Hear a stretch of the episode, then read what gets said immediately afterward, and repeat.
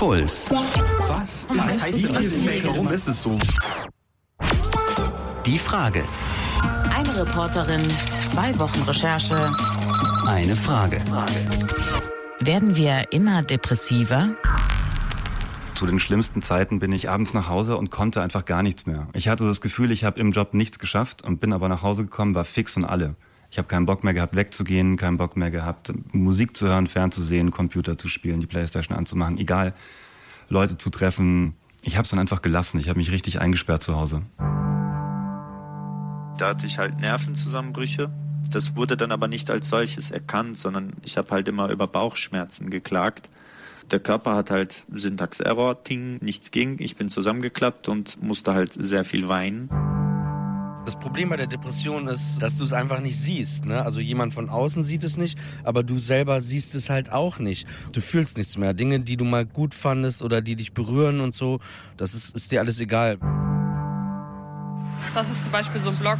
Das ist eine Person, die postet viel so depressive Sachen. Die Bilder und Sprüche sind einfach so total hoffnungslos. Also man lebt eigentlich nur, damit man depressiv sein kann und für sonst nichts.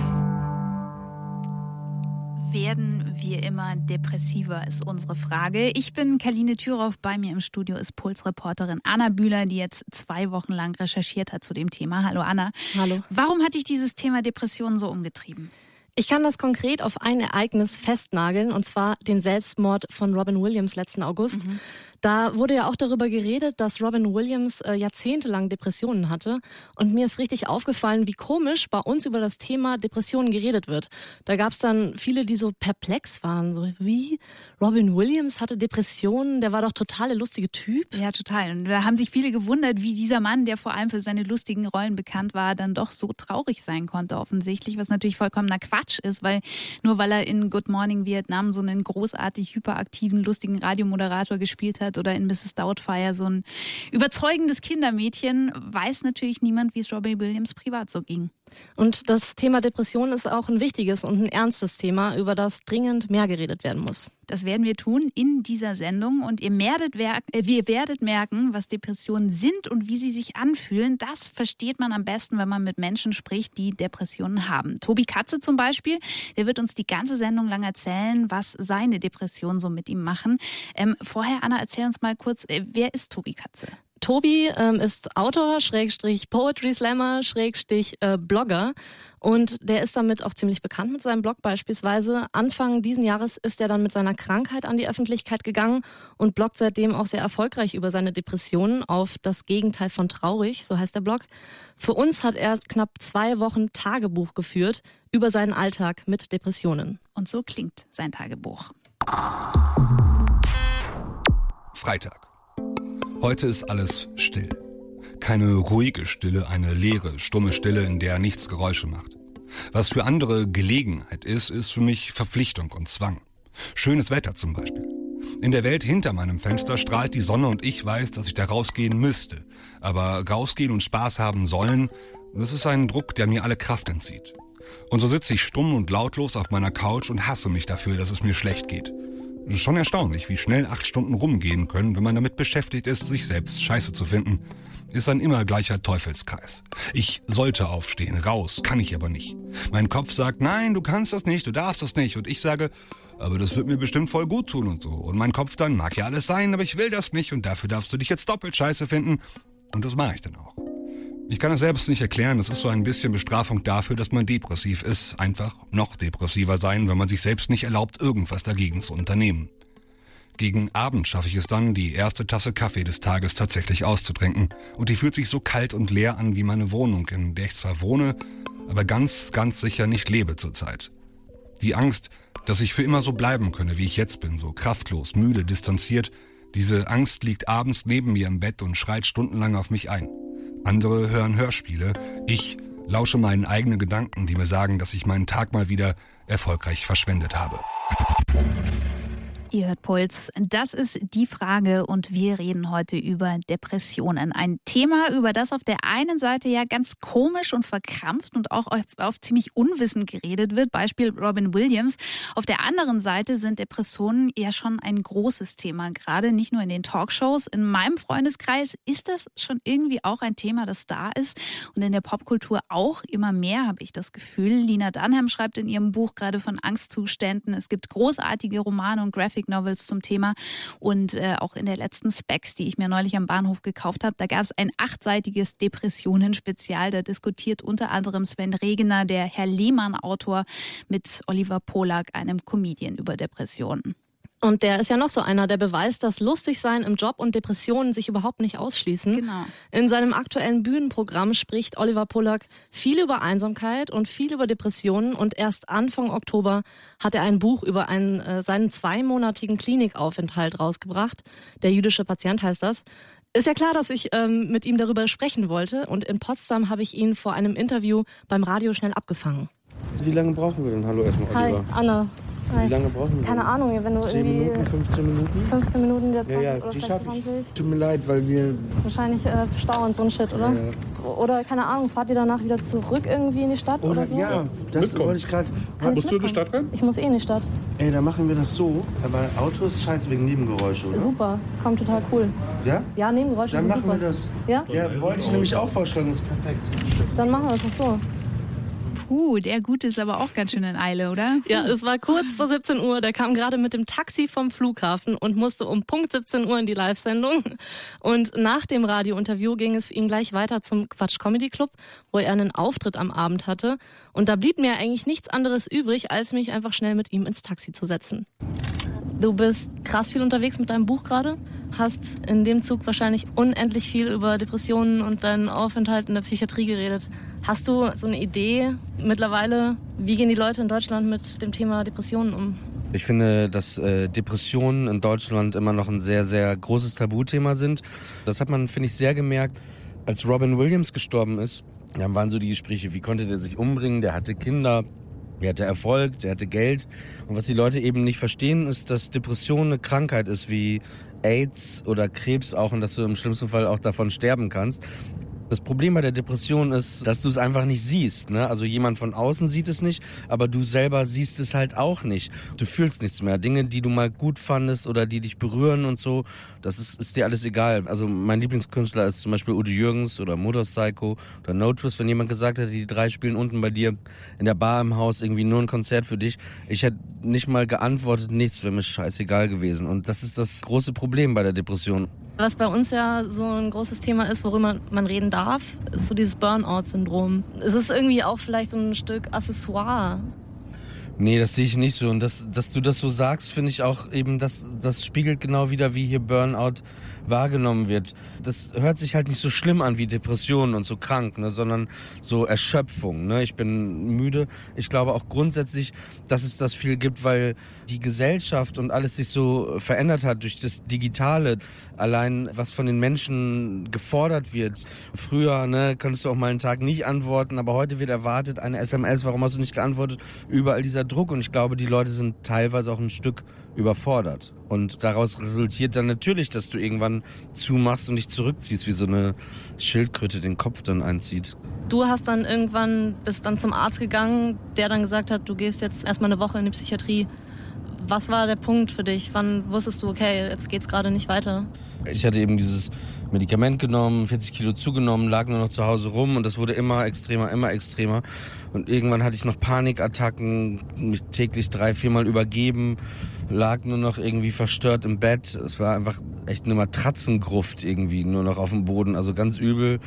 Dann bin ich irgendwie ins Auto gestiegen und bin dann zu dieser Praxis gefahren und die Ärztin war ja sehr liebenswert, hilfsbereit, hat gesagt, so ich suche jetzt sofort einen Platz eben in der, in der Klinik in Berlin und dann bin ich ähm, dann kurz nach Hause, meine Sachen gepackt und dann auch Tokotronik, sag alles ab, alles ausgestellt erstmal. Du beschreibst die Zeit eigentlich als eine ganz gute Zeit. Was hat's dir gebracht? Grundsätzlich, ja, es gab viele Therapieformen dort und ähm, von der Wassergymnastik morgens, das hört sich erstmal richtig schlimm an und es war auch ein Stück weit richtig schlimm. halt, aber das war halt wie so eine Ü75-Party, das war das Schlimmste irgendwie dran. Am geilsten fand ich diesen Moment, wo du diese Tanztherapie machst, weil so Tanztherapie ist so das Erste, was man denkt, nee. Ja, aber genau das ist ja der Fehler, ne? Also wenn du krank bist, entweder lässt du dich drauf ein und lässt dir dann eben helfen und lässt dich dann da auch fallen, vertraust. Das heißt nicht, dass du selber nicht reflektieren sollst. Es gibt bestimmt auch komische Kliniken, ne? Und wenn es nicht passt, dann würde ich auch gehen. Aber diese Therapieform, äh, ob das jetzt, das habe ich jetzt nicht gemacht, Töpfern ist oder so, das hat ja was auch mit Körperlichkeit zu tun, dass du dich selber wieder spürst, was ich eben beschrieben habe, dass du ja gar kein Gefühl mehr für nichts hast. Und es gab so eine Übung, die war sehr, sehr interessant. Und zwar war das, dass wir uns einen Partner suchen sollten und dann haben wir so unsere Hände so hoch gemacht und gegen die Hände von dem anderen und dann wer den anderen wegdrücken kann. Und das war richtig krass, weil da hat man plötzlich auch wieder was gespürt selber, was man eigentlich für eine Kraft hat in sich. Und das würdest du ja nicht, wenn du da eben nicht hingehen würdest.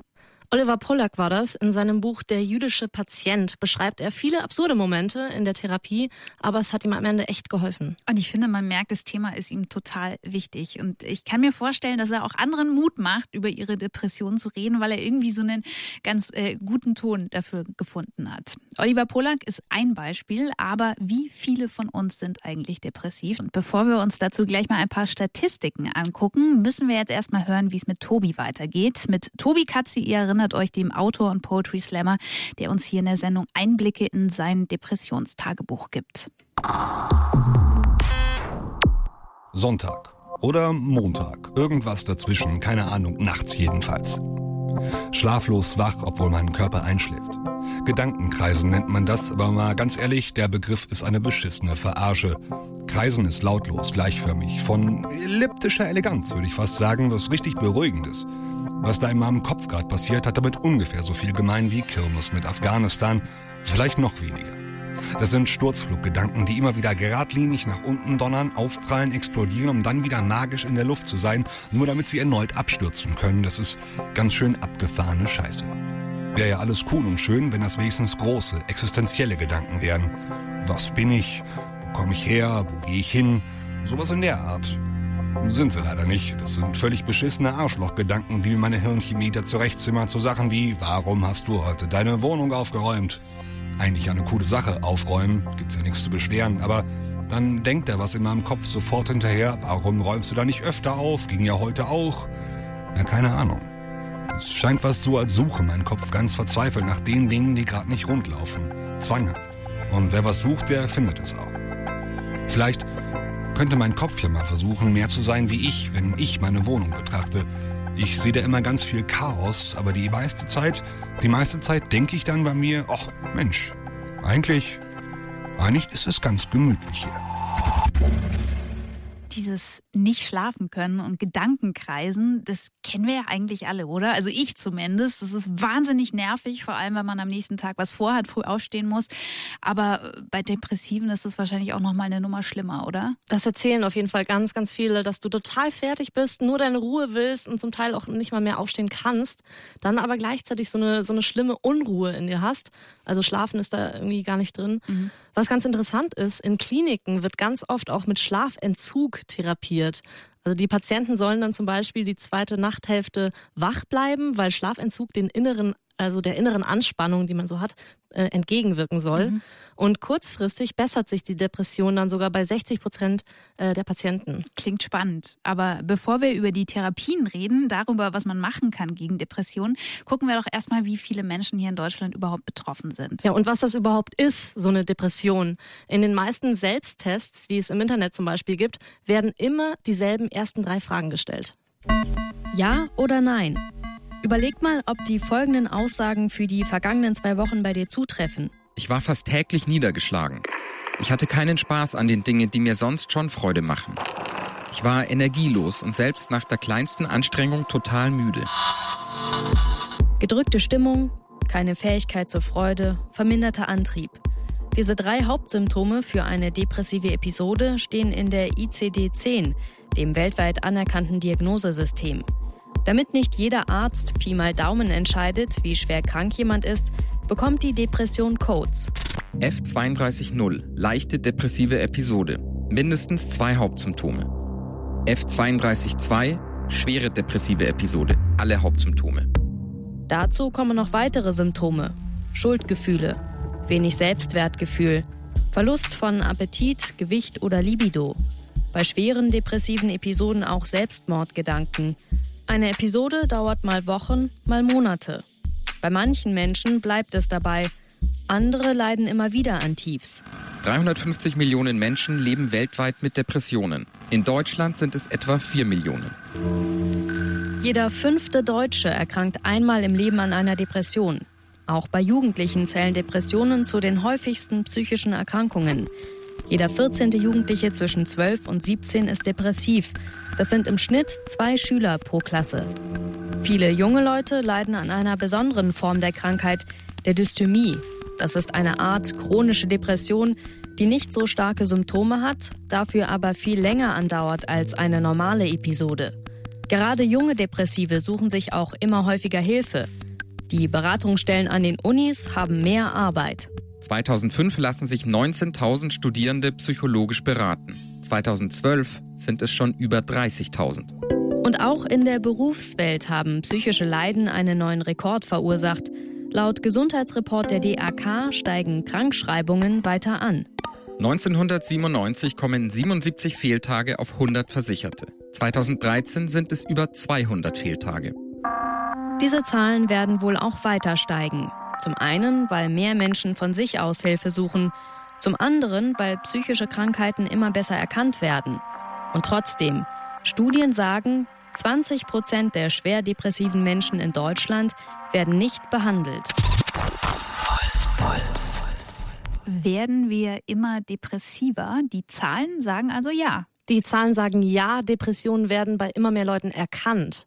Also das liegt aber vor allem daran, dass sich immer mehr Leute Hilfe suchen und dass Ärzte immer besser darauf geschult werden, Depressionen überhaupt zu erkennen. Mhm. Also wenn du früher zum Beispiel mit chronischen Rückenschmerzen zum Arzt gegangen bist, dann hat er in den meisten Fällen gesagt, ja, Rückenschmerzen, zack, Physiotherapie. Mhm. Und heute kann es sein, dass er dich dann fragt, wie es dir sonst noch so geht.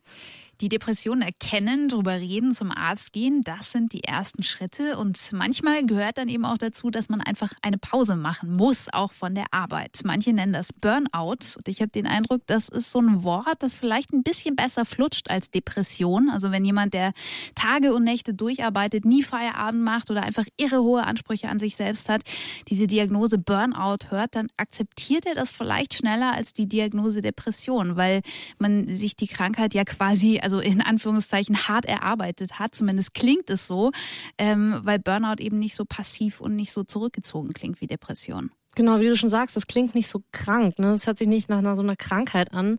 Und ich habe ja ehrlich gesagt, bin ja ehrlich gesagt auch mit diesem Vorurteil hier reingegangen, dass Burnout eher so eine Modeerscheinung ist. Mhm. Aber ich habe jetzt auch verstanden, dass man das nicht so leicht abtun kann. Die Leute leiden richtig und oft sind die Symptome auch ähnlich wie bei einer Depression. Ja, und auch die Auslöser, oder? Also die Arbeit scheint ja bei vielen tatsächlich ein Auslöser einer Depression zu sein. Ja, leider. Auch bei Simon, der hat eigentlich eine Karriere hingelegt, die sich viele Ende 20-Jährige nur wünschen können.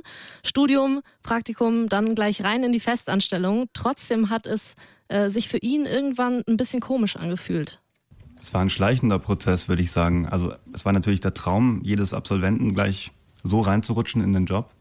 Wenn es kein Job gewesen wäre, würde ich fast sagen, es war richtig romantisch, wie ich mich da reingestürzt habe. Es wurde immer besser, immer fester. Ich habe das dann gemerkt, als die Aufgaben, die ich tatsächlich hatte, einfach nur noch lästig waren am Ende.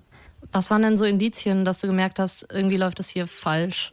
Ich hatte keinen Plan, was ich eigentlich tun sollte den ganzen Tag. Ich habe mir ständig Listen geschrieben, ich habe total den Überblick verloren. Habe Sachen auf die lange Bank geschoben auch einfach, weil ich mir dachte so, boah, habe ich überhaupt keinen Bock drauf jetzt. Dann auch morgens aufzustehen, in den Spiegel zu gucken und mir zu sagen, so, und heute gehst du in den Job und machst aber genau wieder dieses und jenes und du hast darauf überhaupt keinen Scheißbock. Zu den schlimmsten Zeiten bin ich abends nach Hause und konnte einfach gar nichts mehr. Ich hatte das Gefühl, ich habe im Job nichts geschafft und bin aber nach Hause gekommen, war fix und alle. Ich habe keinen Bock mehr gehabt, wegzugehen, keinen Bock mehr gehabt, Musik zu hören, fernzusehen, Computer zu spielen, die Playstation anzumachen, egal Leute zu treffen. Ich habe es dann einfach gelassen. Ich habe mich richtig eingesperrt zu Hause. Wie hast du es dann in der Arbeit verkauft? Hast du irgendjemandem davon erzählt, dass du dich irgendwie nicht wohlfühlst? Nee, in der Arbeit, glaube ich, hatte ich überhaupt nie die Gelegenheit, so richtig zu sagen, so mir geht's schlecht. Und Konnte ich auch ehrlich gesagt gar nicht, weil ich bin mir da selber so fremd geworden. Mir haben die Worte gefehlt. Ich hätte gar nicht gewusst, was ich hätte sagen sollen. So dieser Tiefpunkt, den kannst du gar nicht genau beschreiben, habe ich das Gefühl, ne? Der Tiefpunkt, so der richtige, kam in der Phase, als ich dann auch meinen Job gekündigt habe tatsächlich. Ich war mir dann irgendwann schon sicher, dass der Job weg muss und hatte natürlich auch so ein bisschen Hoffnung, dass damit alles gut wird. Aber das Gegenteil war der Fall. Ich habe mir viel Freizeit genommen, aber gemacht habe ich dann im Endeffekt nichts und ich habe mich weiter eingesperrt, so wie vorher. Was hast du denn konkret gemacht? Viel auf der Couch gelegen und viel ferngesehen. Und da habe ich gemerkt, so, so kann es eigentlich nicht weitergehen. Und was war deine Maßnahme dann? Ich habe mir Hilfe gesucht. Ich habe nach Therapeuten Ausschau gehalten und es hat lang gedauert, aber irgendwann habe ich einen Platz bekommen. Also es gab da Vorgespräche. Zum Glück hat mir der Therapeut äh, so ein paar Bücher empfohlen. Ich habe die aufgefressen, um ehrlich zu sein. Ja, und halt irgendwie versucht, so Worte zu finden für das, was ich da erlebe. Was ist eigentlich eine Depression? Keine Ahnung. Also was könnte das sein, was ich da habe? Und konnte halt wenigstens, wenn auch nicht mit vielen Leuten, aber zum ersten Mal so drüber sprechen und hatte einfach Worte dafür. Das war wichtig. Es war ja klar, dass du irgendwann wieder arbeiten musst. Und du musstest ja eine komplett neue Einstellung zum Arbeiten auch lernen dann. Was ist das jetzt für dich heute? Es ist Arbeit. Es ist einfach nur Arbeit. Das klingt so einfach, aber das konnte ich früher einfach nicht sagen. Was hättest du früher gesagt? Das ist eine Lebensaufgabe, eine Berufung. Also es ist total cool, was ich da tue. Ich bin da geboren für. Nee, Arbeit ist Arbeit. Und alles Floskeln, aber ich nehme es mir nicht mehr so zu Herzen. Ich kann abends nach Hause gehen und Feierabend machen. Das heißt, du würdest sagen, dass eigentlich diese depressive Episode, die du da hattest, ähm, hat was Positives in dir bewirkt? Ich würde es wirklich genau so sagen. Ich wünsche keinem, wie es mir damals gegangen ist. Das war mies. Ich möchte auch nicht zurück. Aber andererseits habe ich erstens keine Angst mehr davor, dass es mir so wieder gehen wird inzwischen. Und ich gehe sogar so weit zu sagen, dass ich froh bin, dass es mir so passiert ist. Weil ich bin da dran gewachsen, ich bin da reifer geworden deswegen. Ich musste mich total mit mir intensiv auseinandersetzen und das hätte ich sonst nicht gemacht. Die Frage, die wir uns in der Sendung stellen, ist, werden wir immer depressiver? Das sagst du mir jetzt? das ist echt eine polemische Frage, mit der ich mir ein bisschen schwer tue gerade. Nein, ich glaube, das war immer da und es wird immer da sein. Wir werden nicht immer depressiver, aber wir werden immer, uns immer bewusster, dass es sowas wie Depression gibt. Und es ist toll, wenn du einen Namen für Dinge hast, wenn du sie benennen kannst, weil also ich finde, in dem Moment kannst du auch anpacken und was unternehmen. Das war Simon. Mit Anfang 30 war sein Job der Auslöser für eine Depression. Und Simon zieht da ja eine überraschend positive Bilanz, also jetzt mit ein bisschen Abstand. Er sagt, die Depression hat ihm am Ende sogar geholfen, quasi als Zeichen, dass sich was ändern muss.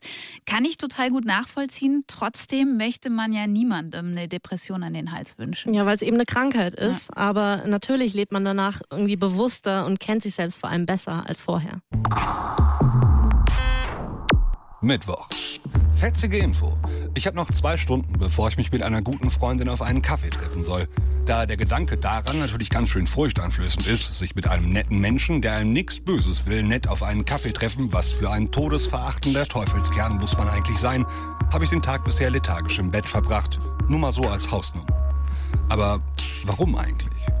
Ich verfüge über die äußerst unnütze Fähigkeit, kontraproduktive Untertitel in beliebige Gespräche gegen meinen Willen einblenden zu können.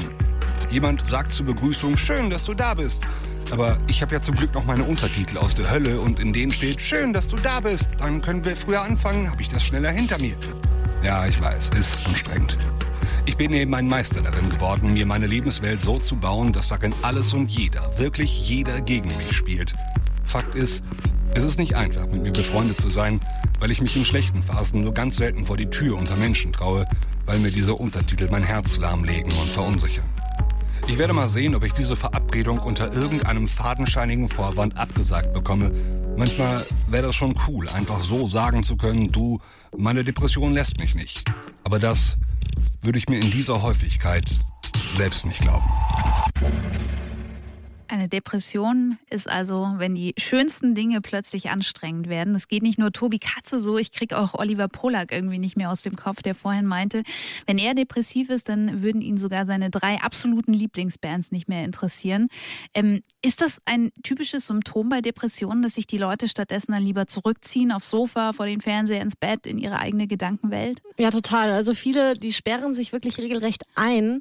An der Uni Würzburg gibt es darum sogar ein Programm, in dem zum Beispiel so Hausmeister und Tutoren von Wohnheimen geschult werden, extra auf solche Verhaltensweisen bei den Studierenden da zu achten. Das hat mir äh, der Professor Oschmann erzählt. Was ist das für ein Professor? Professor Oschmann, der ist Leiter der psychiatrischen Beratungsstelle vom Studentenwerk an der Uni Würzburg. Und ist da viel los im Moment? Die Zahl der Studierenden, die sich Hilfe suchen, die wird auf jeden Fall größer. Mich hat natürlich interessiert, was die Studenten denn dann für Probleme überhaupt haben. Die meisten Studenten, die hier zu uns kommen, leiden darunter, dass sie sehr hohe Ansprüche haben, Perfektionismus haben und sehen, die Leistung in Realität ist nicht das, was sie abgeben können, weil sie entweder in Prüfungen durchgefahren sind oder weil sie sich weigern, auf Prüfungen vorzubereiten, Prüfungen hinausschieben das sind so die Hauptthemen erstmal, weswegen Leute hierher kommen. Merken Sie, dass es vor allem auch seit Bologna mehr werden, die sich Hilfe suchen? Ja, also ich glaube, der mit dem Bachelorstudiengang verbundene Leistungsdruck und die mangelnde Fähigkeit der Erholung, nämlich in den normalen Semesterferien, wie es sie früher gab, führt sicherlich dazu, dass der Stress größer wird und damit auch natürlich die Gefahr, dass Leute depressiv werden, weil sie dem Leistungsdruck nicht standhalten. Wie gehen die Leute, die Studenten ja auch, die sich bei Ihnen Hilfe suchen, wie gehen die in ihrem normalen Leben mit ihren Depressionen um? Ein wesentlicher Faktor eines depressiven Studenten ist der soziale Rückzug. Sie haben weniger Kontakt nach außen. Schwer Depressive legen sich dann tagelang ins Bett, kommen früh nicht raus, das sind alles so Faktoren, die Hinweise geben, die Seele desjenigen leidet und er braucht Hilfe. Und wir haben hier an der Universität Würzburg ein, ein Suizidpräventionsprogramm entwickelt, in dem wir unter anderem mit den Kontaktpersonen zusammenarbeiten, die mit den Studenten Kontakt haben. Also wir arbeiten mit den Hausmeistern zusammen. Genauso haben wir mit den Tutoren Schulungen gemacht. Woran erkennt man Depressionen? Was kann man machen? Auch genauso mit den Sekretärinnen, weil viele Studenten auch ihr Herz bei den Sekretärinnen ausschütten an einem Institut. Von daher haben wir durch dieses Suizidpräventionsprogramm ein Netzwerk aufgebaut, sodass depressive Studenten eher erreichbar sind. Das sind ja jetzt schon drastische Maßnahmen. Also drastisch im Sinne von, da greift man wirklich ein und schult Leute, macht da auch wirklich einen Aufwand. Blöde Frage, warum? Ganz einfach deshalb, weil die Suizidrate bei Studierenden wesentlich höher ist als bei Gleichaltrigen. Das haben Untersuchungen in Österreich ergeben. Das hängt damit zusammen, dass jetzt gerade bei Studierenden eine Reihe von Veränderungen stattfinden. Viele Studierende ziehen von zu Hause aus, kommen an einen neuen Ort, müssen neue soziale Kontakte knüpfen, fangen ihre erste Beziehung vielleicht an, kommen in eine Universität, die häufig von sehr viel Anonymität geprägt ist und von einem hohen Leistungsdruck. All das kann bei einigen Studenten dazu führen, dass sie dem nicht standhalten und depressiv werden. Und da muss nur dazu kommen, dass ein, zwei Prüfungen nicht klappen. Das ist die Wahrscheinlichkeit sehr groß, dass Leute denken, es geht nicht mehr weiter und den Suizid als letzte Lösung sehen. Jetzt muss ich an der Stelle mal ganz klar sagen, natürlich ist Selbstmord keine Lösung, wenn man gerade Stress hat oder im Studium oder im Beruf Probleme hat. Wenn jemand Selbstmordgedanken hat, dann ist das ein absolutes Warnsignal. Dann muss man sich auf jeden Fall sofort Hilfe suchen. Ja, und wenn sich jetzt irgendjemand von euch angesprochen fühlt, auf irgendeine Art und Weise, dann guckt doch mal auf deinpuls.de. Da haben wir Links zusammengestellt. Da findet ihr auch Kontakt zu Beratungsstellen, wo ihr Hilfe bekommen könnt. Puls. Die Frage. Werden wir immer depressiver? Es ist eine mm, etwas knifflige Frage und wir haben gerade schon gehört, schon alleine die Frage nach den Ursachen von Depressionen ist gar nicht so einfach zu beantworten. Warum eigentlich nicht, Anna? Da bin ich in einen Streit der Gelehrten reingestolpert. Uh. Ja, ich, das habe ich aber auch erst im Laufe meiner Recherche gemerkt. Ich habe ganz am Anfang mit so einer Koryphäe gesprochen, so einem Professor, der sich viel mit ähm, Psychotherapie beschäftigt hat. Der hat mir erzählt, dass man zwar noch nicht ganz genau weiß, was im Gehirn abläuft, wenn ich depressiv bin, dass man aber annimmt, dass so ein Ungleichgewicht, äh, dass es so ein Ungleichgewicht der Botenstoffe da gibt. Mhm. Zum Beispiel Serotonin oder Noradrenalin spielen da eine Rolle. Und wenn man Antidepressiva Antidepressiva nimmt, regulieren die das Ungleichgewicht und stellen die Balance im Kopf wieder her. Das heißt, es ist wirklich alles eine Frage der Chemie im Kopf. Genau, also der meinte das dann auch so. Wenn er oder seine Kinder Depressionen kriegen würden, würde er zuallererst mal ein Antidepressivum schlucken und dann sehen, ob es was gibt, was man an seinem Leben ändern könnte. Das hört sich aber schon erstmal nach einer ziemlich krassen und vielleicht auch etwas zu einfachen Lösung an, oder? Also einfach Pille schlucken und dann wird schon alles gut. Genauso sehen es auch viele andere Experten, wie zum Beispiel Professor Oschmann, den wir gerade eben gehört haben. Der hat mir erklärt, dass eine Depression eine Verletzung der Seele ist. Der war dann eher zurückhaltend, als ich ihn auf die Chemie angesprochen habe. Darüber streiten ja natürlich die Gelehrten. Ist die Depression eine Erkrankung, wo man gewisse biochemische Prozesse hat? Oder ist Depression etwas, das aufgrund der Erfahrung, die jemand im Leben gemacht hat, entstanden ist? So, es gibt zwei Sichtweisen. Welche die richtige ist, möchte ich mal dahingestellt sein lassen. Das Einzige, was ich jetzt sagen kann in der Arbeit in der Beratungsstelle, dass den meisten Depressiven wir hier helfen können, weil wir analysieren, was ist der Hintergrund der Depression und wie kann man diesen Hintergrund der Depression verändern. Puh, okay. Also der eine unterstützt Antidepressiva, der andere setzt auf Therapie. Der eine sagt, die Ursache ist die Chemie im Kopf, der andere sagt, es sind Verletzungen der Seele. Ist das so ein Thema, bei dem man dann von zehn Ärzten zehn verschiedene Meinungen hört? Ja, genau so hat sich das angefühlt, ja. Bist du am Ende dann doch noch schlauer geworden? Ich habe mit vielen Ärzten gesprochen, die mich immer weiter verwirrt haben. Aber dann habe ich doch jemanden gefunden, der mir das Ganze so erklärt hat, dass ich es besser verstanden habe. Okay, hervorragend. Wie hast du den gefunden? Ich habe jemanden gesucht, der Anti, also der mit Antidepressiva forscht. Ähm, dann bin ich auf Johannes Kornhuber gestoßen. Der lehrt an der Uni Erlangen und hat letztes Jahr eine Studie zur Wirkung von Antidepressiva rausgebracht. Den habe ich dann ganz verzweifelt äh, angerufen. Kornhuber. Guten Tag, Herr Professor Kornhuber. Guten Morgen. Guten Morgen. Ich recherchiere jetzt schon seit gut zwei Wochen zu dem Thema Depressionen.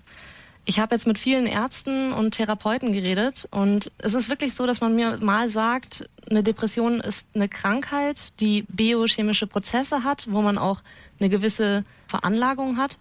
Mal sagt man mir, eine Depression ist etwas, was aufgrund von Erfahrungen entsteht, die man macht. Wie würden Sie mir diese Frage erläutern? Ich denke, beides ist richtig. Es gibt biochemische Prozesse im Gehirn. Letztendlich ist ja alles im Gehirn Biochemie und von Nervenzellen gemacht und die sprechen ja sozusagen untereinander auch mit Transmittern, mit Botenstoffen, mit Noradrenalin, Serotonin und so weiter. Und alles, was, wenn wir denken, fühlen, handeln, spielt natürlich das Gehirn mit der Biochemie dort eine wichtige Rolle. Und auch wichtige Therapiemöglichkeiten bei der Depression greifen ja auf die Biochemie zurück und beeinflussen die Übertragung zwischen den Nervenzellen, also die Antidepressiva zum Beispiel. Und die andere Seite ist auch richtig, dass Stress oder seelische Erschütterungen Risikofaktoren sind für eine Depression, dass das oftmals am Anfang einer Depression steht. Also letztendlich ist beides richtig und das schließt sich auch nicht gegenseitig aus. Also sicherlich so, dass Traumatisierungen und seelische Erschütterungen auch die Funktionsweise der Nervenzellen verändern und das kann man auch zeigen. Heißt das denn, dass wenn ich eine Depression bereits habe, dass sich was in meinem Kopf verändert? Oder heißt das, dass ich eine Veranlagung habe, meinetwegen genetisch, und das schon von vornherein sozusagen in meinem Gehirn ein anderer Prozess stattfindet als bei gesunden Leuten? Eine Veranlagung spielt eine wichtige Rolle. Es gibt Personen, die empfindlicher sind auf Stress und dann leichter mit einer Depression reagieren. Aber es gibt auch, wenn der Stress so stark ist, dann können auch wenig veranlagte Menschen mit einer Depression reagieren. Und das Ganze wird bei uns in unserem Fachgebiet praktisch zusammengefasst zu dem biopsychosozialen Entstehungsmodell. Ich frage mich jetzt, warum gibt es da so einen Streit darüber? Warum sagen die einen das und die anderen das? Aus meiner Sicht gibt es hier keinen Streit. Psychotherapie ist eine sehr wichtige Behandlungsform bei Depressionen. Und wir haben Leitlinien zur Behandlung von Depressionen. Und diese Leitlinien besagen, dass bei leichter oder mittelschwerer Depression Psychotherapie und oder Medikamente eingesetzt werden können. Und das ist gleichberechtigt. Aber bei einer schweren Depression sollte beides zur Anwendung kommen, Psychotherapie und Medikamente. Professor Kornhuber war das, der hat bei mir so ein bisschen Licht ins Dunkel gebracht. Mhm. Danach habe ich endlich ein bisschen klarer gesehen und für mich auch besser verstanden, wie Depressionen funktionieren und warum beides, also Therapie und Medikamente gegen diese Krankheit helfen können. Wer noch nie Depressionen hatte, der kann sich, glaube ich, ziemlich schwer vorstellen, wie das überhaupt ist, depressiv zu sein. Wenn man allerdings Tobi Katze zuhört, dann kriegt man schon eine ganz gute Vorstellung davon, wie das ist. Freitag. Verkehrt. Das Gefühl, immer am falschen Ort zu sein. Ein Fremdkörper. Das trifft es vielleicht ganz gut. Fremdkörperangst. Sogar fremd in mir selbst, wenn sonst keiner da ist sitze allein mit mir auf der Couch und habe Angst vor mir und meinen Gefühlen, bin fern von mir und dennoch so unfassbar nah an mir dran. Hab Angst, dass die Gefühle die Oberhand gewinnen und den Geist mit einer Mauer aus Panik umgeben. Mein Körper sitzt ganz vorne in der Achterbahn ohne Gurt und wir verlangsamen nur die Fahrt, wenn wir kopfüber stehen und ich muss mich krampfhaft an meinem eigenen Atem festhalten, um nicht aus dem Wagen zu stürzen. Keine Minute vergeht, in der ich nicht einen Fluchtplan aus jeder Situation parat habe oder an ihm feile. Da machst du nichts anderes mehr. Manchmal hätte ich gerne zwei Prozessoren in mir. Einen für den absurden Panikscheiß und die Ausreden. Und einen für das Leben, welches so irgendwie viel zu häufig in den Downtime-Lücken zwischengelebt wird. In der Angst bin ich Plastik. Hab mir ein Puppenlächeln aufgesetzt und die beste Laune draufgemalt, damit wirklich niemand sieht, wie alles in mir zittert und vor Angst nichts mehr sieht außer den Fluchtweg. Und der ist gepflastert mit Lügen und Ausreden. Manchmal reicht schon der Gedanke an die Panik, um Panik auszulösen. Ich bin sehr genügsam, was das angeht. Ich kriege es auch mit den rudimentärsten Bauteilen wunderbar zurechtgezimmert. Man muss sich eben nur zu helfen wissen. Mein Name ist Bülent Demirtas. Ich habe halt manische Depression. Es geht dann hoch und runter. Die Tiefphasen sind halt die, wo du halt wirklich auf der Couch hängst und nichts machst. Und die Hochphasen sind die, wo ich halt wirklich meiner Musik nachgehe und sehr viel arbeite, das Essen vergesse und mit der Außenwelt in Kontakt trete und sehr viel unterwegs bin. Okay, kurz Stopp. Anna, wen hören wir da? Wir hören Bülent, der ist die meiste Zeit Rapper und kommt aus Dorsten. Aus Dorsten? Ja. Wo ist das? Dorsten. Das ist in der Nähe von Dortmund, Duisburg, Dienstlaken, so die Ecke. Okay, also tief drin im Ruhrgebiet. Genau. Manisch-depressiv ist er, hat er gesagt. Das heißt, bei ihm geht es stimmungsmäßig eigentlich ständig auf und ab. Genau, das ist eine bipolare Störung, nennt man das. Da hat man einerseits schwere depressive Phasen, andererseits Zeiten, wo man extremen Antrieb und Stimmungen richtig, äh, hat die Stimmungen, die richtig durch die Decke gehen. Mhm. Und deshalb merken viele am Anfang gar nicht, dass sie krank sind. Auch Bühlen hat es nicht richtig gecheckt, als die Krankheit bei ihm losging. Mit 22, da hatte ich halt Nervenzusammenbrüche. Das wurde dann aber nicht als solches erkannt, sondern ich habe halt immer über Bauchschmerzen geklagt. Der Körper hat halt Syntax-Error, Ting, nichts ging. Ich bin zusammengeklappt und musste halt sehr viel weinen. Das wurde sehr lange halt nicht als solches erkannt, also nicht als Depression oder als Nervenzusammenbruch. Und das hat sich bestimmt so fünf, sechs Jahre hingezogen. Dann gab es halt den Vorfall, dass halt mein Vater vor unseren Augen gestorben ist.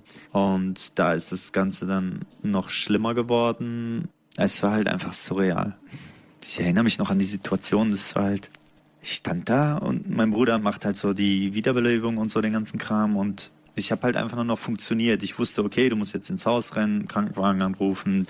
Dann habe ich mich daneben gestellt und ich konnte nichts machen. Und dann kam der Arzt auch aus dem Notarztwagen irgendwann raus, hat mit dem Kopf genickt, so, oh, nee, nix. Und dann bin ich halt auch nach Hause reingelaufen in die Wohnung zu uns und bin halt auch umgekippt direkt. Und ich weiß nicht warum so. Also Körper hat halt Error gemacht bei mir. Und das war dann wahrscheinlich, was das Ganze dann noch verschlimmert hat.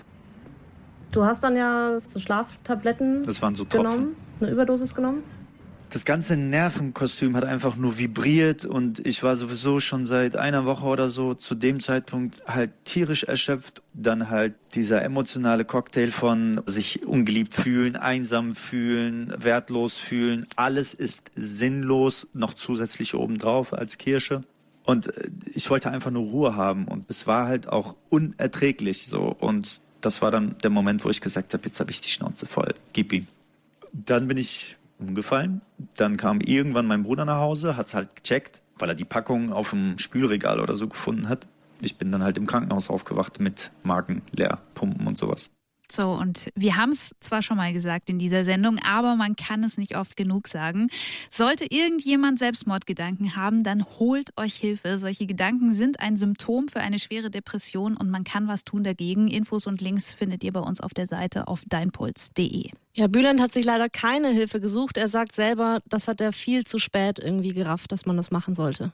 Nach dem Tod von meinem Vater, vielleicht zwei Jahre danach, gab es so eine Tagestherapie, also wo man tagsüber hingehen musste und dann macht man irgendwie Ergotherapie, Gesprächsrunden und so Zeugs. Dann habe ich das halt beendet, halt diese Therapie und dachte mir, boah, bloß nicht wieder sowas. Mir hat das halt überhaupt nicht gefallen, so, weil es nicht meins war. Dann gab es eine Therapeutin irgendwie, mit der ich mich relativ gut verstanden habe. Bei der hatte ich dann so das Gefühl, okay, die will mir zuhören, die will mir helfen, deswegen hat es da mal funktioniert. Das ging dann aber auch nur irgendwie ein Dreivierteljahr, weil sie dann halt keine Zeit hatte und ähm, eigentlich auch nicht für mich zuständig war. In der ganzen Zeit hatte ich dann aber ein so ein Erlebnis. 2011 gab es eine Reise nach Tschechien halt. Bei der Hinfahrt hatten wir einen Autounfall. Ich saß hin und erinnere mich noch an die Situation. Es war halt echt wie so teilweise in Zeitraffer, wo ich dann so kurz die Augen aufmache und merke, oh, wir haben gerade einen Unfall. Ups, was passiert? Scheiben. Uh, Augen zu, keine Scheiben in die Augen bitte. Und dann gab es halt Millisekunden wo ich mir dachte, okay, was, wenn jetzt das Auto verkantet, Leitplanke schießt durch die Windschutzscheibe, Blut, Splatter, Horrorszenario. Und seit dem Tag und seit dem Moment, da habe ich auch so ein bisschen mein Denken verändert und auch viele Ängste, die mit der Depression und mit Sorgen und was auch immer einhergingen oder generell, die ich seit Kindesbeinen an hatte, so ein bisschen weggegangen. Puh, hey, krasse Story hier von Bülent. Aber mhm. wenn ich ihn richtig verstehe, dann sagt er, seine Nahtoderfahrung hat ihm äh, echt geholfen. Stimmt das? Es war auf jeden Fall ein sehr, sehr wichtiger Moment für ihn, so ein Schlüsselmoment. Danach hat er dann sogar angefangen, ähm, sich selbst zu therapieren. Also Bülent hat dann Bücher äh, gelesen, um zu schauen, was bei ihm zutrifft. Er hat dann so in Kindheitserlebnissen rumgewühlt und hat geschaut, wann er mal Angstmomente hatte, wann er mal totale Glücksmomente hatte. Und er ist dann sogar so weit gegangen, dass er sich in unangenehme Situationen gebracht hat, um zu beobachten, was für ein Gefühl entsteht dann bei mir dabei. Und äh, was macht er dann, wenn er zum Beispiel eine depressive Phase hat? Er therapiert sich dann tatsächlich mit Serien, also Big Bang Theory, Two and a Half Men und so weiter. Er meint, das wirkt bei ihm total gut. Das ist natürlich gut für ihn, aber ähm, jetzt mit meinem gefährlichen Halbwissen würde ich mal sagen, Selbsttherapie ist wahrscheinlich nichts, was man empfehlen sollte, oder? Also wenn man manisch-depressiv ist, braucht man auch professionelle Hilfe. Und zwar unbedingt. Also das muss man ganz klar sagen. Don't try this at home. Bitte nicht nachmachen. Bülents Fall zeigt eher, wie schwer es äh, psychisch Kranke in Deutschland immer noch haben, die richtige Hilfe zu bekommen. Bülent hat viel ausprobiert, aber nur eine Therapeutin hat ihm wirklich geholfen. Und auch Simon mit dem Burnout, den wir vorhin gehört hatten, äh, auch er musste ein Jahr warten, bis der Therapeut, bei dem er sich wohlgefühlt hat, einen Platz frei hatte überhaupt. Das ist wirklich ein Ergebnis meiner Recherchen auch. Es gibt total viele Hilfsangebote, ähm, aber es stimmt trotzdem noch nicht so richtig was im System, weil viele Depressive total lange suchen müssen, bis dann der Richtige wirklich für ihn Zeit hat auch. Wie geht's denn bei Bülent jetzt weiter? Bülent macht viel Musik, er rappt auch über seine Depressionen und er hat auch Auftritte damit. Und das ist ja jetzt wieder so eine Sache, die zumindest auf den ersten Blick nicht so ganz zusammenpasst. Also hier Hip-Hop-Welt, häufig ziemliche Angeber-Welt, dicke Hose-Welt mhm. und dann eben so die Fähigkeit, Probleme zu, zu geben, psychische Probleme, so wie Bülent jetzt. Genau, und deswegen wollte ich auch von ihm wissen, was ihn dann auf die Bühne treibt. Die Bühne wäre zumindest in manchen Situationen der Ort, wo ich am wenigsten sein will und ich muss mich dazu zwingen, jetzt nicht auf negative Art und Weise, sondern ich habe mir halt selbst gesagt, ey, alles, wovor du Angst hast, da werde ich dich jetzt durchbringen. Also muss ich auf die Bühne. Manchmal habe ich auch Bock darauf, dann finde ich es witzig, manchmal ist es nicht so witzig, aber dann muss ich trotzdem auf die Bühne, um die Erfahrung für mich zu machen. Ob es mich antreibt als Künstler oder als Musiker, ja, weil die Leute dann teilweise dann auch Feedback wiedergeben und sagen, ey, sehr gut, dann freut mich das natürlich wieder und denk mir, ey, du machst schon das Richtige, damit ich halt auch wieder Sinn habe in dem Ganzen und das dann damit dann quasi den Anker in der Realität verstärken kann. Sagt Bülent, der Rapper aus Dorsten. War es denn schwierig, Anna Interviewpartner zu finden, die so offen über ihre Depressionen sprechen? Es war nicht nur schwierig, es war total schwierig. Ich habe erst mal im Bekanntenkreis gefragt, aber keiner wollte da so frei drüber reden. Das behalten viele dann doch lieber für sich und reden vielleicht mit Freunden oder mit der Familie drüber. Ich habe dann bei unzähligen Beratungsstellen und bei Kliniken angerufen und da haben sie mir immer nur gesagt, dass sie höchstens eine Anzeige auf ihre Seite schalten können oder einen Aushang machen können. Ich habe dann auch wie wild wirklich Aushänge gestaltet und verschickt und hängen jetzt bestimmt in 10 bis 20 Wartezimmern rum. Ähm, und da hat sich dann erstmal niemand gemeldet, aber im Netz hat ein Mädel meinen Aufruf gelesen und sich dann tatsächlich bei mir per Mail gemeldet. Ach wirklich? Wie das? Also Isabel, die hat zufällig gegoogelt, Depressionen, Medien oder so ähnlich. Und dann kam mein Gesuch schon. Und ich hatte dann eine sehr, sehr höfliche, förmliche E-Mail in meinem Posteingang. Sehr geehrte Frau Bühler und so weiter. Mhm. Und das Spannende bei Isabel ist, das Internet hat bei ihrer Depression eine ganz große Rolle gespielt. Ich habe Isabel dann letztes Wochenende in Berlin getroffen. Da hat sie mir in einem Eiscafé erzählt, wie sie zum ersten Mal gemerkt hat, dass sie Depressionen hat und dass sie krank ist. Als ich angefangen habe, mich zu ritzen, da dachte ich, das ist jetzt nicht normal. Das hat nicht nur was mit der Pubertät zu tun, sondern halt auch mit meinen Problemen drumherum. Wie kommt man auf die Idee, dann sich zu ritzen?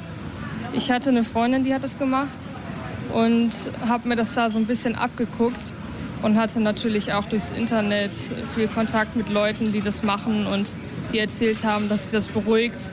Und dann wollte ich das auch ausprobieren.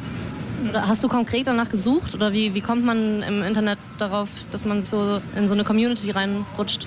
Ich musste einmal in der Schule eine Präsentation halten über Magersucht und Bulimie. Und da habe ich viel im Internet recherchiert und bin auf solche Leute getroffen. Da fing das an, dass ich in diese Internetsucht geriet das ist so, dass ich eben viel Zeit im Internet verbracht habe und im Internet hatte ich dann so meine Freunde und das waren dann so die Leute, die mich verstanden haben. Das war so meine Welt da. Also den Bezug zur Realität habe ich fast komplett verloren. Ich habe dann eben nur noch was mit denen gemacht, weil die haben mich verstanden.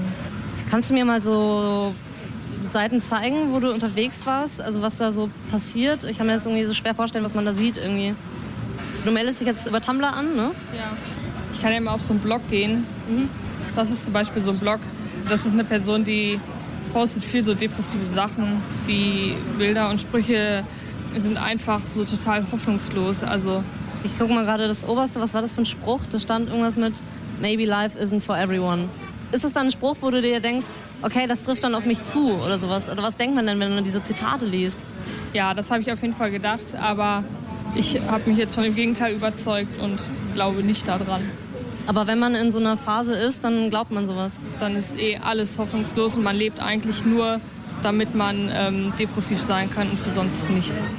Also es gibt halt auch so Blöcke, da posten die dann wirklich ihre aufgeritzten Arme und dann haben die plötzlich noch mehr Follower, weil die das alles so toll finden. Und ja, das sind dann so Vorbilder. Das sind halt Leute, die das machen und dann hat man das Gefühl, sowas nachmachen zu müssen, damit man dazugehört, zu dieser Gruppe. Was mich verwirrt ist, dass wenn ich Google Depressionen, Problem, so einschlägige Suchwörter bei Google eingebe, dann komme ich ja erstmal auf die Seiten, wo Leute versuchen mir zu helfen. Dann komme ich auf Deutsche Depressionshilfe oder komme ich auf irgendwelche Foren, wo Leute berichten, wie sie es überstanden haben. Hast du auch jemals nach sowas gesucht? Nein, gar nicht. Also ich habe nicht daran geglaubt, dass ich es irgendwie überstehen könnte.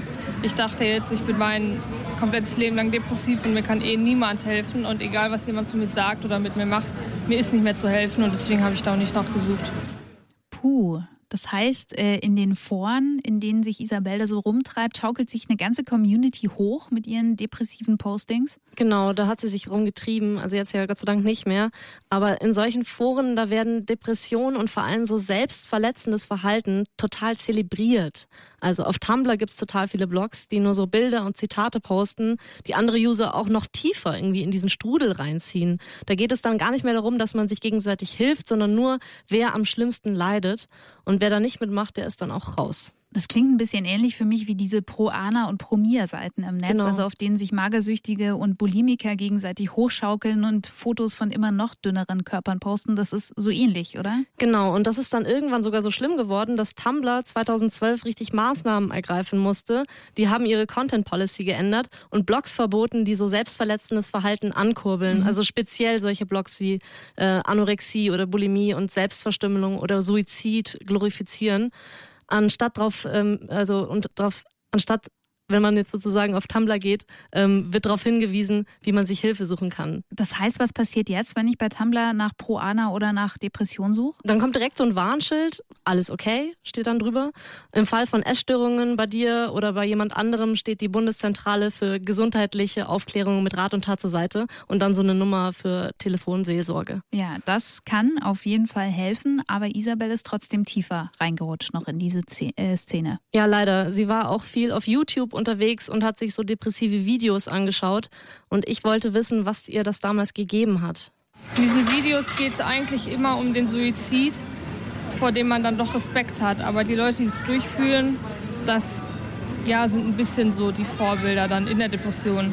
Also weil ich habe es mich nicht getraut und habe es mir aber gerne angeguckt, wie es andere Leute machen.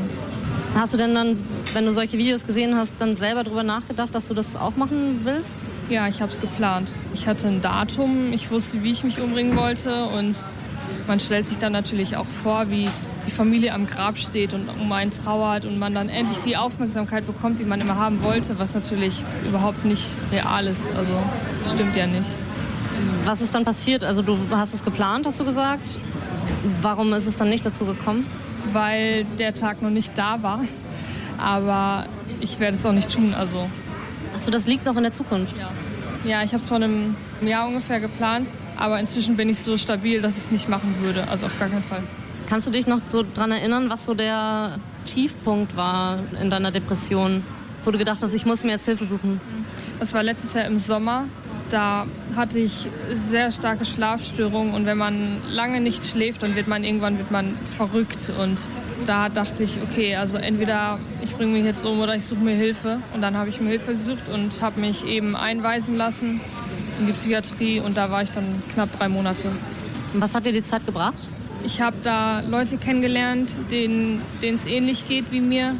Das hat mir viel geholfen, weil ich da das erste Mal gespielt habe, dass ich nicht alleine bin. Und ich hatte da kein Internet, also ich konnte da auf diese ganzen Sachen nicht zugreifen. Das hat mir auch irgendwie geholfen. Und eben gute Therapien. Und ich war den ganzen Tag lang in so einem geschützten Raum.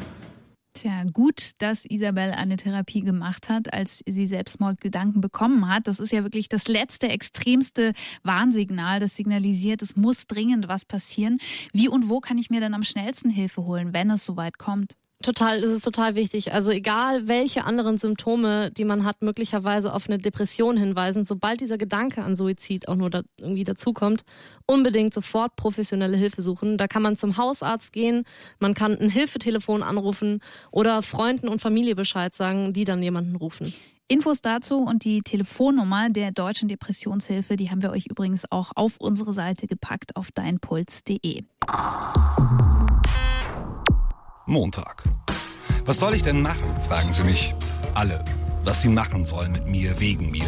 Gar nichts sollen die machen, mich einfach machen lassen. Jemandem mit Depressionen kannst du nicht helfen. Klingt jetzt scheiße, ist aber leider nun mal wahr. Du kannst nicht helfen. Du kannst mir nicht helfen. Nur unterstützen. Niemand kann mir meine Gefühle abnehmen. Keiner meine Zweifel atomisieren, damit sie sich im Wind zerstreuen. Niemand kann irgendwas. Aber es ist furchtbar anstrengend, sowas zu kommunizieren. Will man ja auch nicht. Man will ja den Leuten auch ein gutes Gefühl geben, so rings um sich herum. Die sollen sich ja nicht so nutzlos fühlen wie ich selbst. Das wäre ja doppelt hart und völlig unnötig. Ich sag mal so, wenn ich einen Wunsch hätte, nur einen einzigen, wenn es mir so richtig beschissen geht, wenn die Zimmerwände näher kommen und mir die Welt im Weg steht, dann würde ich mir wünschen, dass ihr mit mir zusammen eine Höhle baut. Eine, in die nur ich darf, vor der ihr nicht warten müsst, wo ich rein und rauskriechen kann, wenn mir danach ist, in der ich mich sicher fühle, weil ihr sie mit mir zusammengebaut habt. Das kann nur ein Bettlaken sein oder eine Tür zu meinem Schlafzimmer, die ich mit eurer Erlaubnis schließen darf, während ich noch durch den Spalt euer Lächeln kurz aufblitzen sehen kann, hinter der ich euch weiß, wenn ich sie wieder öffne. Ihr müsst dort nicht warten. Ihr müsstet nur irgendwo dahinter sein. Irgendwo, irgendwann. Das, das wäre an Tagen wie diesen ganz, ganz wundervoll. Thank you. Das ist echt meine Lieblingsfolge von Tobi. Mhm. Ich kann das total gut nachvollziehen mit diesem Höhlenbauen. Das habe ich als Kind auch mal voll gern gemacht. Das ist irgendwie schön. Ich würde dir auch wirklich gerne für alle meine Freunde sofort eine Höhle bauen, wenn ich ihnen damit irgendwie helfen kann. Aber wie erkenne ich denn erstmal überhaupt, dass jemand depressiv ist? Das ist natürlich nicht leicht, weil man ja auch total aufmerksam dann sein muss. Ein ganz, ganz wichtiges Alarmsignal ist aber der Rückzug. Also isoliert sich jemand zu Hause und gräbt sich irgendwie in seinem Zimmer ein. Zieht er sich zum Beispiel von Hobbys zurück und wenn der oder diejenige irgendwie noch zur Schule geht oder zur Uni, fallen die Leistungen krass ab. Und auch Drogenmissbrauch und Veränderungen am Aussehen können so Anzeichen sein, die man als Freund oder Freundin erkennen kann. Und ähm, wenn es mir selbst nicht gut geht? Wenn man sich selbst nicht so sicher ist, ob man vielleicht depressiv ist, dann kann man fürs erste Mal Selbsttests machen im Netz, bevor man dann aber zum Arzt geht. Das ersetzt es natürlich nicht. Ein Link zu so einem Test findet ihr auch auf deinpuls.de. Da haben wir eine ausführliche Erste-Hilfe-Info für euch zusammengestellt. Ähm, wie geht's denn dann weiter, wenn ich weiß, dass ich depressiv bin? Auf jeden Fall erstmal zum Haus, äh, Hausarzt gehen oder auch zu einer psychologischen Beratungsstelle an der Uni. Äh, Die empfehlen anderen weiter und überlegen, welche Therapie nötig und hilfreich sein kann. Eine andere Möglichkeit ist es aber auch, sich eine Selbsthilfegruppe zu suchen, also andere Leute, denen es ähnlich geht. Und wie so ein Treffen abläuft, das hast du dir mal angeguckt, Anna. Wo genau warst du da und wie war's? Ich war im Selbsthilfezentrum in München und Marco hat mich da empfangen. Der hat selber Depressionen, mittlerweile ist er aber stabil. Und er hat mir erzählt, warum er die Gruppe gegründet hat. Ich bin der Marco, 26 Jahre alt und habe die Selbsthilfegruppe Ängste, Zwänge und Depressionen Gruppe für junge Erwachsene vor einem Jahr gegründet. Ich habe, bevor ich diese Gruppe gegründet habe, mehrere Gruppen besucht und dabei ist mir eben aufgefallen, dass es zumindest in München kein Angebot für junge Gruppen gibt. Bevor wir dann in den Gruppenraum gegangen sind, hat er mich nochmal zur Seite genommen und dann kam er mit so einem Hinweis um die Ecke, der mir doch ein bisschen Herzklopfen gemacht hat. Das kann für Außenstehende auch sehr belastend sein. Also die Themen, die wir besprechen, können natürlich auch sehr belastende Themen sein. Es ist meistens auch sehr persönlich. Also wenn du sagst, das wird dir dann irgendwie jetzt zu viel, nicht, dass du dann die ganze Nacht nicht schlafen kannst, sagst du, stehst einfach auf und verabschiedest dich. Also, wenn es mir zu viel wird, meinte Marco, soll ich einfach aufstehen und mich verabschieden. Und kam es soweit? War es so schlimm? Nee, überhaupt nicht. Also wirklich nicht. Ich konnte da natürlich keine Aufnahmen machen, weil die Leute ja dort wirklich alles offen erzählen. Mhm. Aber es fing total locker an. Jeder hat sich so vorgestellt und erzählt, welche Beschwerden er hat und wie es ihm heute und die letzte Woche so ging. Und einer hat dann angefangen zu erzählen, dass es ihm ganz gut ging, weil er gerade erst aus dem Urlaub am Meer zurückkommt. Das klingt eigentlich ganz entspannt so. Das war es dann auch echt irgendwie. Und es ging dann auch immer wieder um Hobbys und Freizeit. Mal ging es ums Surfen oder ums Pokern oder Fernsehen. Das, was dann interessant war, dass es von so Hobbygeschichten dann immer wieder zu den Depressionen zurückging. Also einer meinte dann auch, dass er viele Hobbys leider einfach nicht mehr machen kann, weil seit er so schlimm halt an der Krankheit leidet, Mhm. weil der hat erzählt, dass er kaum noch aus dem Haus geht, weil er ständig denkt, was wäre jetzt so das Worst-Case-Szenario, wenn ich heute mit der U-Bahn fahre und das lernt ihn dann total. Und geht es dann in der Selbsthilfegruppe vor allem darum zu erzählen und zu verstehen, was einen selbst so lähmt? Oder gibt es auch Ratschläge, Lösungen, irgendwie sowas? Schon auch. Also die Teilnehmer geben sich dann gegenseitig so Tipps. Der eine meinte dann zum Beispiel, ähm, dass, es, dass er so eine Strategie hat, ähm, und zwar konsequent gegenteilig zu denken. Also versuchen, sich nur die guten Folgen von einer Sache äh, vorher irgendwie zu erdenken. Und er meinte, er fährt da ganz gut mit. Ähm, das war etwas, was man auch total gut beobachten konnte in der Runde, dass sich die Leute, die da sitzen, die wissen, wovon der andere spricht. Also dieser Satz, es tut wirklich gut, jemandem das zu erzählen, der es nachvollziehen kann, der ist genauso gefallen. Also ist das Reden tatsächlich schon ein Teil der Lösung? Total. Aber es ging leider auch oft um die Hoffnungslosigkeit, die bei so einer Depression ja auch ganz typisch ist. Und mit welchem Gefühl bist du dann am Ende wieder rausgegangen? Alles in allem hat diese Selbsthilfegruppe total Mut gemacht, finde ich. Also wenn man merkt, dass sich die Leute schon helfen können, allein indem sie einander verstehen. Das war echt total schön zu sehen. Und das habe ich am Ende dann auch gesagt, weil da sollte jeder so ein kurzes Fazit von der Sitzung geben. Und einer meinte dann noch, dass es ihn total freut, dass es auch für Außenstehende, also für mich dann so rübergekommen ist. Puls-Reporterin Anna Bühler war in der Selbsthilfegruppe gegen Depressionen. Und ähm, das mit dem Fazit, das machen wir hier in der Sendung auch gleich. Nämlich, werden wir immer depressiver? Was sagst du, Anna? Erstmal nein. wenn man, also wenn man den Zahlen glaubt, weil Was steigt, ist nur die Zahl der Leute, die sich mit Depressionen Hilfe suchen und die Zahl der Leute, bei denen Depressionen auch erkannt werden. Experten meinen aber, dass die tatsächlichen Erkrankten, also die Zahl der tatsächlich Erkrankten, nicht mehr geworden mhm. sind. Ähm, das ist die Antwort, die uns die Statistik auf die Frage gibt. Werden wir immer depressiver, könnte man aber auch mit einem vorsichtigen Ja beantworten, wenn man auf die persönliche Ebene schaut, auf den Druck, den Oliver Pollack ganz am Anfang beschrieben hat, den er vor allem auf diese ständige, ständige Erreichbarkeit und diese Schnelllebigkeit schiebt. Als ich ihn gefragt habe, ob wir immer depressiver werden, hat der darum auch gesagt, ja.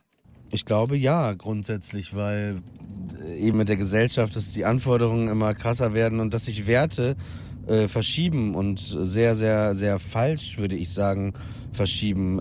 Dinge, die wirklich wichtig sind, gar nicht mehr wahrgenommen werden und Dinge, die unwichtig sind, als etwas Wichtiges verkauft werden. Und ich glaube, dass man selber sehr bewusst äh, leben sollte.